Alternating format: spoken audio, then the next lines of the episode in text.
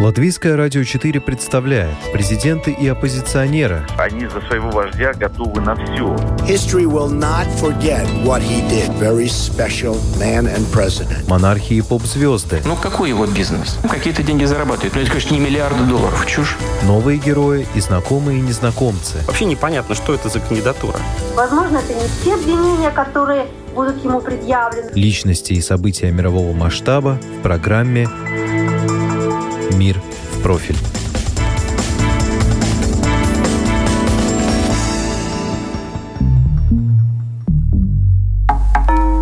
Они встретятся 16 июня. Первые полноценные переговоры между Владимиром Путиным и Джо Байденом состоятся в швейцарской Женеве. Встреча лицом к лицу позволит лидерам лучше донести позиции своих стран, сгладить разногласия и найти компромиссы. Какой круг тем планируют обсудить и каких результатов ждать? Мнения и факты в этом выпуске программы «Мир в профиль» собрала я, Яна Ермакова. Отношения двух держав теплыми не назовешь. Разногласий между ними значительно больше, чем поводов для сотрудничества. На повестке дня борьба с пандемией, региональные конфликты, соблюдение прав человека, Украина, Белоруссия, кибербезопасность и вызовы стратегической стабильности. Однако эксперты поспешили не возлагать чрезмерные ожидания на предстоящие переговоры к сожалению, ждать от этого саммита какой-то конкретики, каких-то подвижек или какого-то потепления на американском направлении, конечно же, нельзя. Никаких предпосылок для этого нет и не предвидится. Даже если встреча не будет иметь никаких далеко идущих последствий, умалять ее значение не стоит, отмечает журналист телеканала «Взгляд.ру».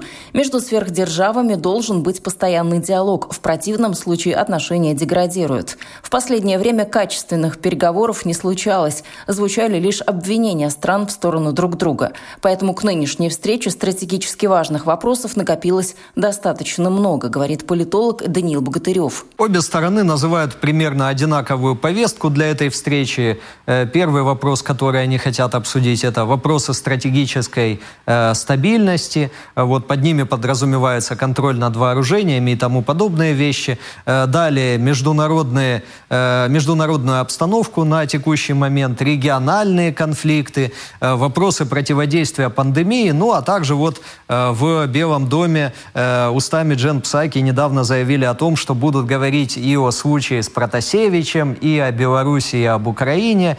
Из всех этих э, вышеупомянутых тем есть всего лишь одна, по которой реально можно найти какие-то точки соприкосновения. Это вот то, что называется стратегической стабильностью, контролем над вооружениями. Ну, в общем-то, СНВ-3 продлили и дальше могут, в принципе, двигаться э, в таком же духе. Что касается всех остальных тем, но нет абсолютно никаких точек соприкосновения. То есть позиция абсолютно конфронтационна, и по некоторым вопросам она даже экзистенциально конфронтационна. Ну вот как в случае с Украиной, э, наверное для России, по крайней мере. Изучив повестку переговоров, политик и политический обозреватель Владимир Получининов пришел к выводу, что стороны тщательно обговорят красные линии. В первой своей встрече они ни о чем не договорятся, конкретно, чтобы что-то подписать. Но они точно договорятся о каких-то типах Сотрудничество точно обозначит линии, по которым эти договоренности возможны. Скромно результаты будущей встречи оценивает политолог Константин Бондаренко. Это будет самая обычная сверка часов, предполагает он. Женевы образца 35-летней давности, когда совместные проблемы и интересы обсуждали Рейган и Горбачев, не случится. 19 ноября 1985 года в той же Женеве саммит между динозавром и твердолобым большевиком, как Рейган и Горбачев окрестили друг друга, стал первым шагом шагом к окончанию холодной войны. Что будет некий аналог тех подвижек, которые были в отношениях между Горбачевым и Рейганом, я бы не стал э, э, так говорить. Мир сегодня совершенно другой, интересы у сторон абсолютно другие. Встречу Рейгана и Горбачева в далеком 85-м вместе с коллегами готовил Юрий Швец. Тогда это стало самым ожидаемым и громким событием года. Сейчас не так, ажиотаж есть, но его несравнимо меньше. Это было главное событие политической жизни Соединенных Штатов Америки, что о нем все и говорили, все обсуждали. Ну, только об этом. Это была главная тема для разговора в Вашингтоне вокруг Колумбии. Сейчас я этого не наблюдаю. Потому что Россия и э, Советский Союз, они в разных весовых категориях, и разная позиция руководства двух стран. Они реально думали о стабильности безопасности. В свое время, во времена Холодной войны, таким парам политических оппонентов, как Брежнев и Никсон или Рейган и Горбачев, было проще разговаривать и договариваться, чем современным лидерам. Тогда у них был мотив, продолжает обозреватель телеканала «Взгляд.ру». Был страх перед этой самой ядерной войной, перед как бы взаимным уничтожением. Поэтому как бы друг друга ненавидели, садились и договаривались, обсуждали вопрос. Сейчас этого страха нет. Но действительно, ну не кажется вопрос ядерной войны актуальным. При этом противоречий огромное количество. Огромное количество моментов, где мы прямо и очень жестко конкурируем, причем по всему миру с э, Соединенными Штатами. Конечно, в центре всего это деньги, э, это некий национальный заработок, ну как, например, Северный поток. Да? Но он жестко конкурирует с американским проектом экспорта жиженного природного газа в Европу. Поэтому, собственно, они с ним так и борются активно. Джо Байден – человек старой закалки. Политическая школа прошлого века учила договариваться и решать словом, а не делом. Сам Джо Байден, он был одним из, из архитекторов, ну, скажем, не архитекторов, конечно, он был одним из участников э, разрядки, то есть улучшения отношений между Советским Союзом и Соединенными Штатами в 70-х годах еще. Он сам проводил переговоры, встречался, точнее, и с Громыко, и с Косыгиным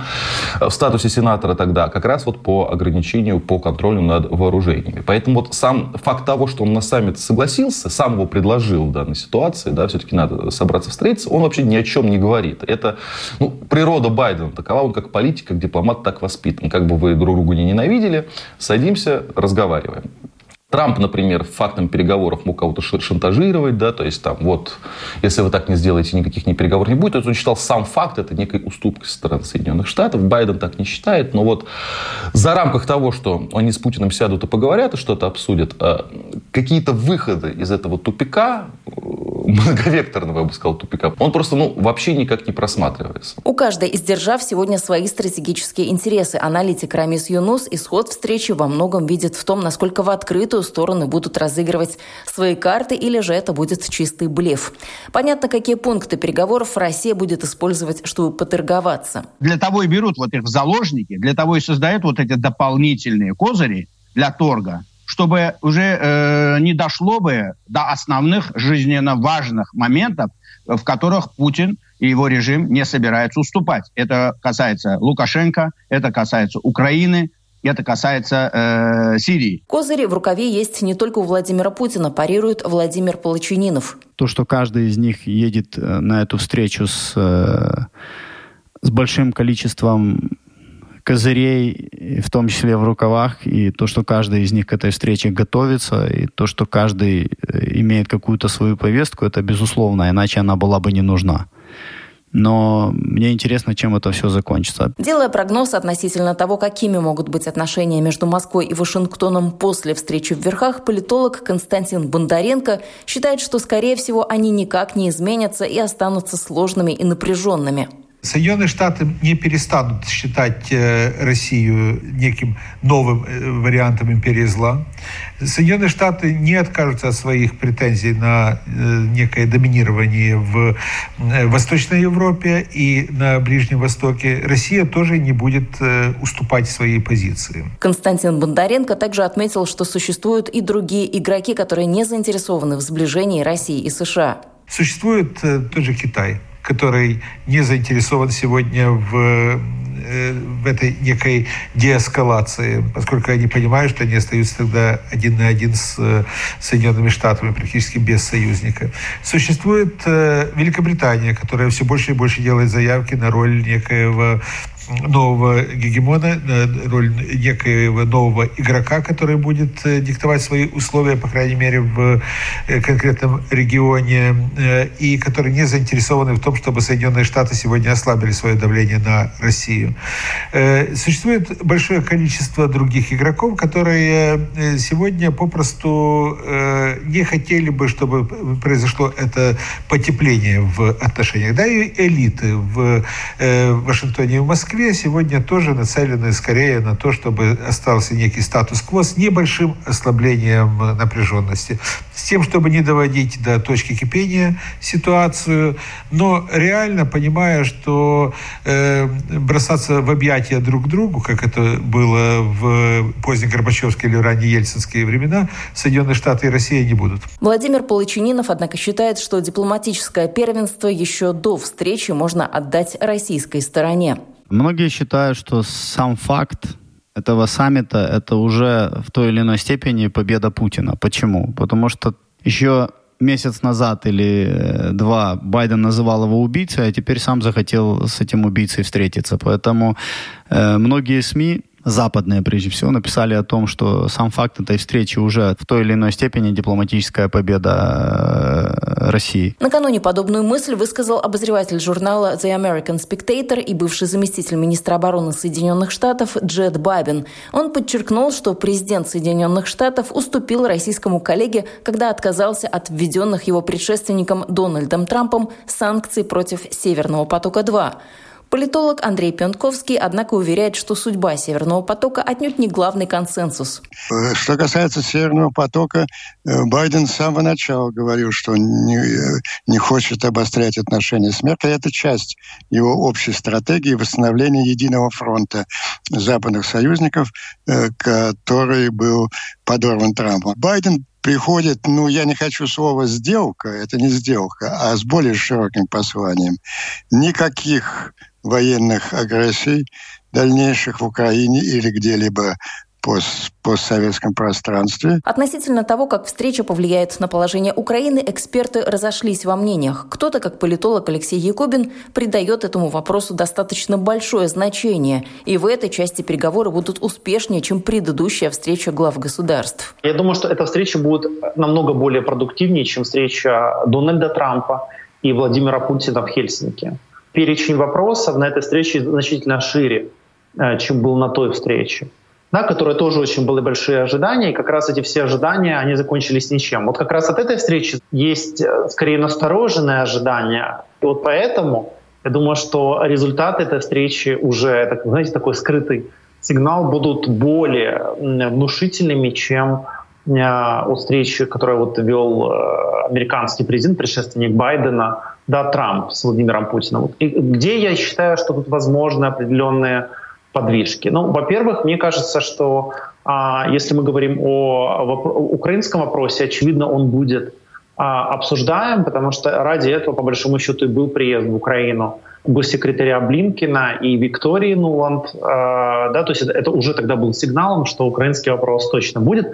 Плюс мы сейчас слышим о том, что готовится некий телефонный разговор Владимира Путина и Джо Байдена в преддверии встречи с Владимиром Путиным, и я думаю, это уже показательно. Украинский политик Владимир Полычининов придает обсуждению украинского вопроса гораздо меньшее значение. Новой площадкой для переговоров по Украине Женева не станет, но, возможно, будут прочерчены красные линии. Минск для Украины закончился площадка закончилась. Документ нет, а площадка это закончилась.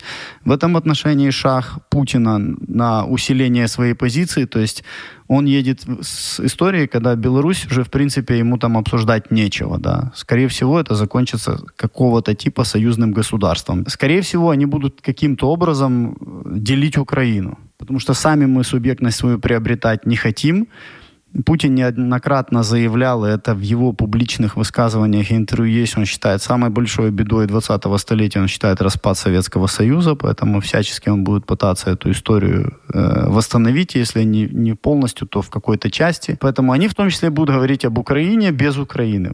Там, Зеленский, Кулеба, еще кто-то может надувать щеки, но э, факт остается фактом нашу судьбу будут обсуждать без нас. Похожей точки зрения придерживается и политолог Константин Бондаренко, с той лишь разницей, что украинский вопрос главным на предстоящих переговорах не считает. Есть что обсуждать. И когда мы говорим о том, что э, они сейчас сядут за стол переговоров и будут делить Украину, ну, это будет, наверное, большим преувеличением. Украина будет одним из пунктов, одним из там 20 пунктов, которые будут рассмотрены. И, возможно, даже по, по этому пункту даже не будет принято никакого решения. Поэтому я думаю, что больших перемен, большого, э, большого мира, больших объятий между Байденом и Путиным не будет. Скорее всего, э, встреча в Женеве по многим контурам будет напоминать встречу Трампа и Путина в Хельсинки. Итак, переговоры между лидерами США и России Джо Байденом и Владимиром Путиным намечены на 16 июня. Швейцария уже открыла аккредитацию прессы на эту встречу со всем соблюдением требований эпидемиологической безопасности. Вы слушали программу «Мир в профиль». Этот выпуск подготовила я, Яна Ермакова. До новых встреч в эфире.